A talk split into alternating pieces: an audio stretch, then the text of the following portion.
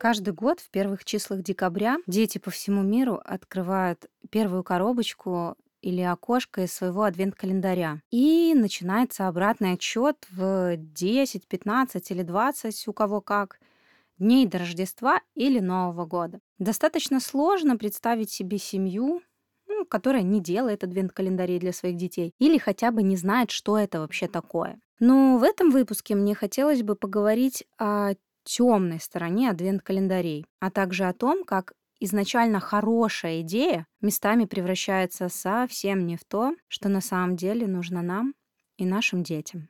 Привет, меня зовут Таня Михей, и я автор этого подкаста «Послушай маму», в котором я говорю о том, как культура, социальные сети, мнение общества влияет на то, как мы растим своих детей, и как среди этой лавины информации о воспитании услышать свою собственную родительскую интуицию. Сегодня в этом выпуске мы поговорим о том, зачем нам вообще нужны адвент-календари и другие семейные традиции и ритуалы. Если вы родитель маленького ребенка или даже уже выросшего ребенка, который когда-то был маленьким, то, скорее всего, вы знаете, насколько маленьким детям трудно ждать. Ждать, терпеть, откладывать желаемое. Это трудно дошкольникам особенно, но даже детям младшего школьного возраста все равно это еще дается иногда с трудом. Да, с этим особо ничего не поделаешь, ведь это связано в первую очередь с незрелостью головного мозга. Но кому от этого легче? Ждать-то все равно трудно. При этом в жизни наших детей, в нашей жизни есть куча ситуаций, когда ну либо надо, либо приходится подождать не знаю, там, пока еда остынет, пока доедем до парка, пока мама освободится и возьмет на руки, пока наступит Новый год. И если мы, взрослые, ну, как-то понимаем эту особенность маленьких детей, то вместо того, чтобы раздражаться или отмахиваться от ребенка, то, что он ноет или бесконечно спрашивает один и тот же вопрос. «Мама, когда же уже придет Новый год?» Мы будем ему помогать делать то, что ему самому пока еще трудно дожидаться. И именно такой чуткой мамой и была мама маленького Герхарда, с которого все и началось. Строго говоря, конечно, все еще началось раньше, так как адвент от латинского адвентус, что значит приход, пришествие. Это название периода, который предшествует празднику Рождества у католиков. Но раз уж мы тут про детей, то я буду рассказывать именно о том периоде, когда адвент стал в том числе детским. В далеком XIX веке в одной немецкой семье жил мальчик по имени Герхард, который очень любил праздники. Но больше всего ему нравилось Рождество. Его он всегда ждал с особым нетерпением. Когда в очередной раз, ну, наверняка примерно в тысячный, маленький Герхард спросил у мамы, когда же наступит Рождество? Ну когда, когда? А она предложила ему игру, с помощью которой он смог бы сам отсчитывать дни до этого праздника. Фрау Ленг, так звали маму мальчика, взяла лист картона и смастерила календарь, где каждая цифра декабря была написана на такой специальной карточке, которой был прикреплен один маленький сладкий кексик, который так нравился маленькому Герхарду. Вот так, съедая в день по одному любимому лакомству, мальчику было проще ждать. И ожидание для него как будто бы материализовалось и превратилось во что-то ну, что вполне можно увидеть, потрогать, ну и в случае Герхарда даже съесть. Теперь он сам мог посчитать, через сколько кексиков наступит Рождество. Знала бы тогда госпожа Ленг, чем это все обернется, и какое широкое признание по всему миру получит ее маленькая безобидная затея. Сейчас все больше и больше родителей покупают адвент-календари, и все больше и больше компаний эксплуатируют эту идею, чтобы повысить Э, продажи своих товаров и услуг. Теперь уже не всегда адвент-календарь служит своей первоначальной цели – помочь детям, как когда-то мама помогала своему мальчику Герхарду, дождаться важного события. А еще наполнить свой дом ощущением праздника для себя и для своих близких. Сейчас на адвент-календарь все больше и больше навешиваются какие-то дополнительные смыслы. То это какой-то развивающий адвент-календарь, то психологический адвент-календарь. Честно говоря, когда я слышу развивающий адвент-календарь, то мои глаза просто непроизвольно закатываются. и лицо приобретает саркастическое выражение. Я вообще ничего не могу с собой поделать. Серьезно. Действительно ли это нужно нашим детям в канун праздника? Ведь изначально основная ценность адвент-календаря заключалась в отсчете дней до Рождества. С каждым годом адвент-календарь все больше и больше выглядит как тупо поощрение ребенка подарком за выполненное задание. У меня есть ощущение, что у нас и так в обществе существует некий культ развития. Детей и так все время развивают, начиная с пеленок, а то и еще раньше. Попомните мое слово. Внутриутробное развитие уже не за горами. Может быть, хотя бы в праздник нужно остановить это безумное колесо развития и позволить себе и детям просто отдыхать, просто играть и не делать ничего развивающего. Хотя бы эти несколько последних недель в году. Вторая претензия, которая у меня есть к современным адвент-календарям, это то, что так как сейчас адвент-календари сверхпопулярны, то многие мамы чувствуют себя обязаны проводить адвент для своих детей. В этом как будто бы больше нету радости творчества, а только обязанность. Опять же, жизнь современной мамы и так состоит из огромного количества «надо».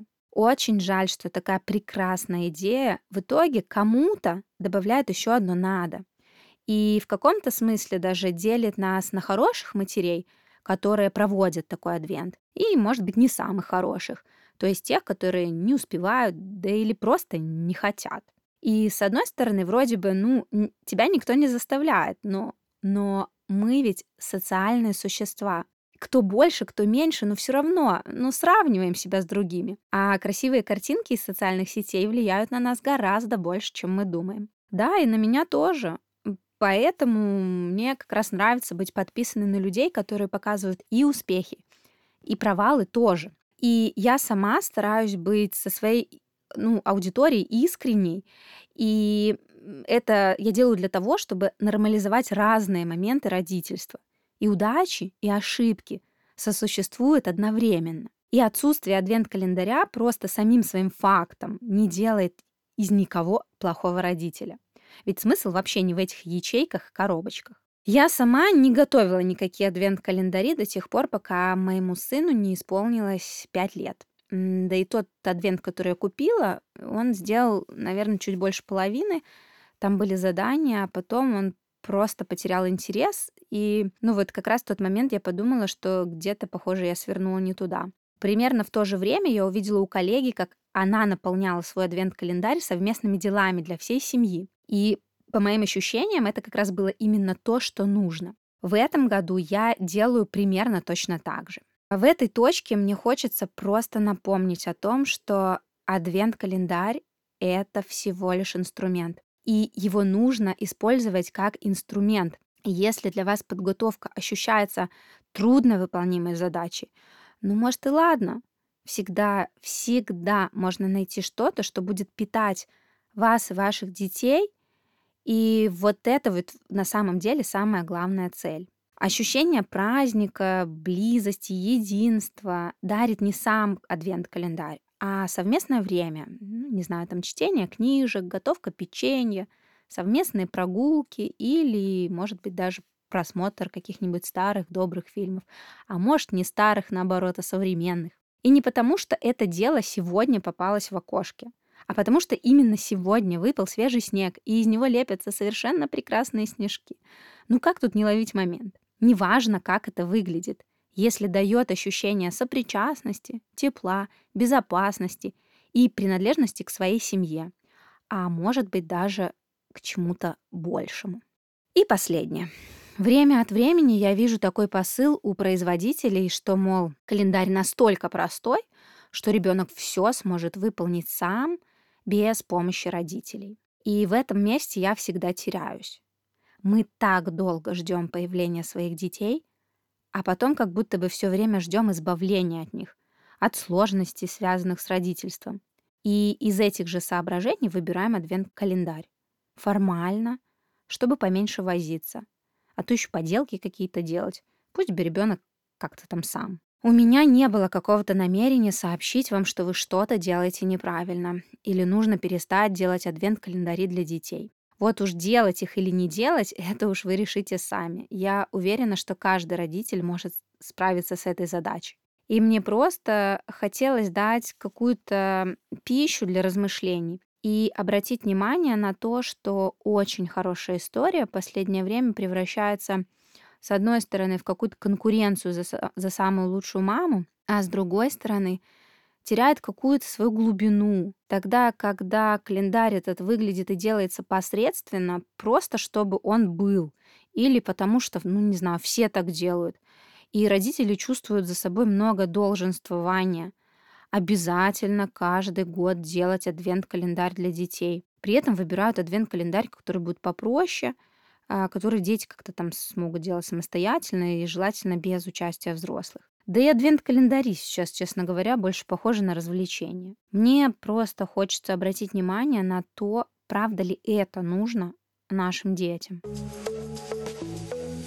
А вот что нам всем действительно очень нужно, так это традиции и ритуалы. То есть что-то такое, чтобы давало ощущение надежности, стабильности и связи. Для любого человека, большого или маленького, это очень важно иметь такие островки постоянства в том мире, в котором мы сейчас живем, там, где ковид, войны, эмиграция пошатнули наше ощущение безопасности и уверенности в завтрашнем дне. Еще несколько поколений назад нам вообще не приходилось думать о том, как провести время с семьей или с близкими людьми. Об этом заботилась культура, а в верующих семьях – религия. Сама я родом из Беларуси, и насколько я вот знаю, насколько учила в школе, в Беларуси традиционно отмечали коляды.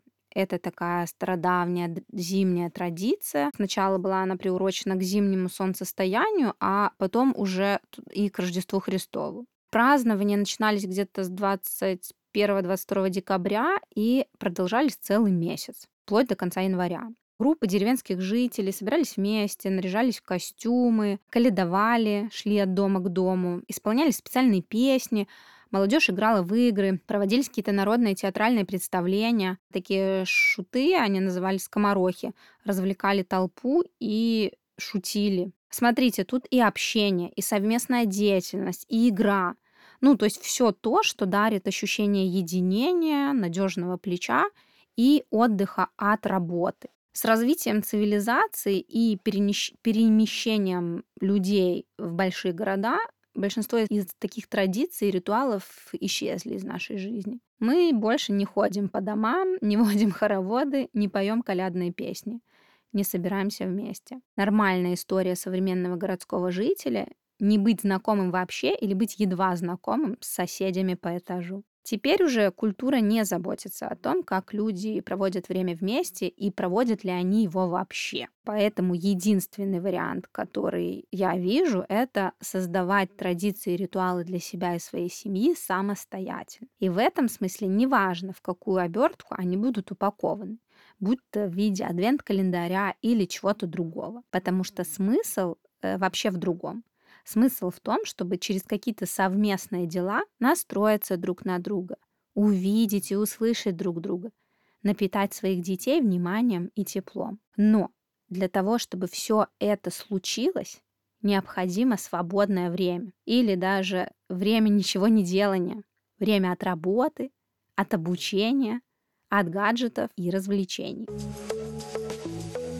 Любимые традиции нашей семьи очень разные. Какие-то существуют уже не одно поколение. Они были и в моей родительской семье, и в семье моих бабушки с дедушкой. И сейчас до сих пор еще продолжают жить в моей собственной. Это, например, совместное украшение елки. Причем начинается все гораздо раньше еще. Я помню, как мы с папой всегда за несколько дней до Нового года шли на елочный базар, выбирали самую красивую елку, несли ее домой, обязательно живую, чтобы она пахла вот этим прекрасным запахом, который у меня до сих пор ассоциируется с Новым годом. В этом году, кстати, на одном мероприятии я познакомилась с декоратором, который декорирует елки и пространство к Новому году в том числе. И она показывала фотографии, и там, конечно, были безумно красивые елки, всякие там дизайнерские, ну вот как из Пинтереста. И, честно говоря, на тот момент я, я прям загорелась идеей позвать ее домой, чтобы она нарядила нам такую вот прекрасную елку. Но когда уже стало приближаться время к Новому году, то я поняла, насколько это вообще неуместно. И да, Елка у нас получилась не самая красивая, не из Пинтереста, но мы наряжали ее все вместе. И это было так круто, так объединяющее. Дети, когда увидели эту коробку с игрушками, которые я несу, они так обрадовались. В этом году мы вместе намотали 200 метров гирлянды, и у нас это заняло несколько дней с перерывом на другие дела. Это было просто потрясающе. Какие-то традиции совсем новые. То есть их не было раньше в моей родительской семье, и мы сейчас создаем их сами. Например, это поход в театр. Э, я вообще не сторонник того, чтобы э, на Новый год делать детям много развлечений. Мне кажется, что и так у детей под Новый год из-за всех этих огоньков, сладкого, у них и так происходит гиперстимуляция, и это им вообще не на пользу, поэтому, как правило, я выбираю один какой-то спектакль, и мы вместе с детьми идем вот смотреть новогодний спектакль. Вот я хожу отдельно с детьми на спектакль, и еще отдельно мы всегда покупаем билеты в театр перед Новым годом с подругами, и тоже у нас есть такая традиция. Есть традиции, которые не приживаются в нашей семье. Ну, например, в прошлом году я купила пазл с новогодним сюжетом из тысячи деталей. И, ну вот я представляла, что мы э, выложим эти все детали на стол и будем потихоньку несколько дней всей семьей собирать и мы действительно его собирали всей семьей, иногда в разных составах, и даже приезжала моя мама, и тоже включилась в собирание этого пазла. Но мы собирали его так долго, что в этом году, когда я предложила семье купить новый пазл, они посмотрели на меня с большим сомнением. Еще одна традиция, которая прижилась не только в нашей семье, но еще и в нашем окружении. Это ежегодная предновогодняя семейная фотосессия. Вообще мы стараемся делать в профессиональной фотосессии несколько раз в год, но та, что перед Новым годом, это прямо традиция. На нее собирается наша семья, семья моего брата. Часто приезжают наши родители. И если раньше мы проводили фотосессии в основном в студиях, то с каждым годом все больше и больше нам нравятся съемки дома без каких-то специальных макияжей и нарядов, просто в обычной такой бытовой нашей атмосфере, что-то типа репортажной съемки о том, как мы просто живем каждый день. Я после этого всегда верстаю фотокниги за год. И в фотокнигах я тоже вижу очень много смысла, потому что бывает иногда такое, что год выдается тяжелый. Много каких-то несчастий, сложных ситуаций, да и просто каких-то проблем. И к концу года все подходят уже такими уставшими и без особого настроения. Но когда я сажусь отбирать фотографии для фотокниги, я вижу, сколько на самом деле было хороших, ярких и теплых событий тоже. И это как-то помогает мне иначе взглянуть на предыдущий год. Эта традиция тоже перешла в семью моего брата, и вот уже третий год я буду делать фотокнигу и для них тоже. Еще одна традиция, которую я хочу попробовать в этом году, это карта желаний, но не совсем в таком классическом понимании, а семейная карта желаний. Я хочу выбрать какой-то день или вечер, чтобы мы все вместе сели за общим столом, взять такой большой лист бумаги, и чтобы каждый приклеил туда или нарисовал э, какие-то свои мечты, желания, стремления, что каждый из нас хочет сделать, достичь или увидеть. И мне будет интересно, как все мы расположимся на этом большом поле. Потом я бы хотела припрятать этот лист бумаги на целый год и достать его в декабре следующего года.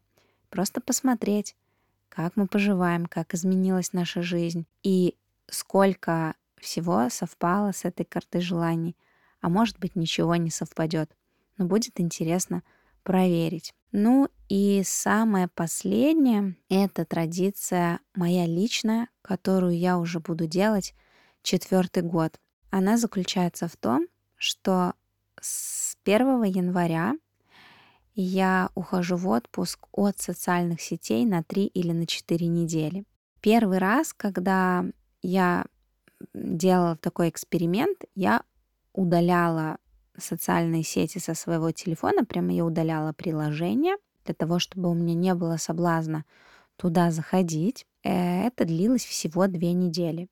Но эффект поразил даже меня и превзошел вообще все мои ожидания. Когда в декабре этого года, то есть год спустя после вот этого интернет-детокса, я подводила итоги года, то с удивлением обнаружила, что все это время, весь этот год я ехала на том топливе, на тех идеях, которые пришли ко мне вот в этот вот коротенький промежуток времени, когда не было внешнего информационного шума, и мне удалось сосредоточиться на своих мыслях, и мне удалось генерировать какие-то очень интересные и уникальные идеи, как будто бы не было влияния вот этого вот внешнего мира. А в этом году я планирую сделать такой детокс на 3 или на 4 недели. Что обычно я делаю во время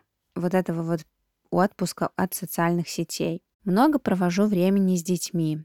Мы играем, занимаемся каким-то творчеством, куда-то ездим, ходим в гости, на выставки, в кино. Я много времени провожу одна вместе с, со своими мыслями. Я много гуляю. И то, что получается в итоге, мне очень нравится. Именно поэтому уже четвертый год я буду практиковать вот такую вот информационную тишину. Чем завершаю? Праздники дают нам такую редкую возможность сделать вот эти вот паузы между работой и работой, освободить хотя бы немного места для общения с нашими близкими. Не на бегу, не в попыхах, не урывками между школами, садиками, кружками, но напитать наших детей нашим вниманием возможно только через какие-то общие дела. Ни календари, ни подарки, а совместное времяпрепровождение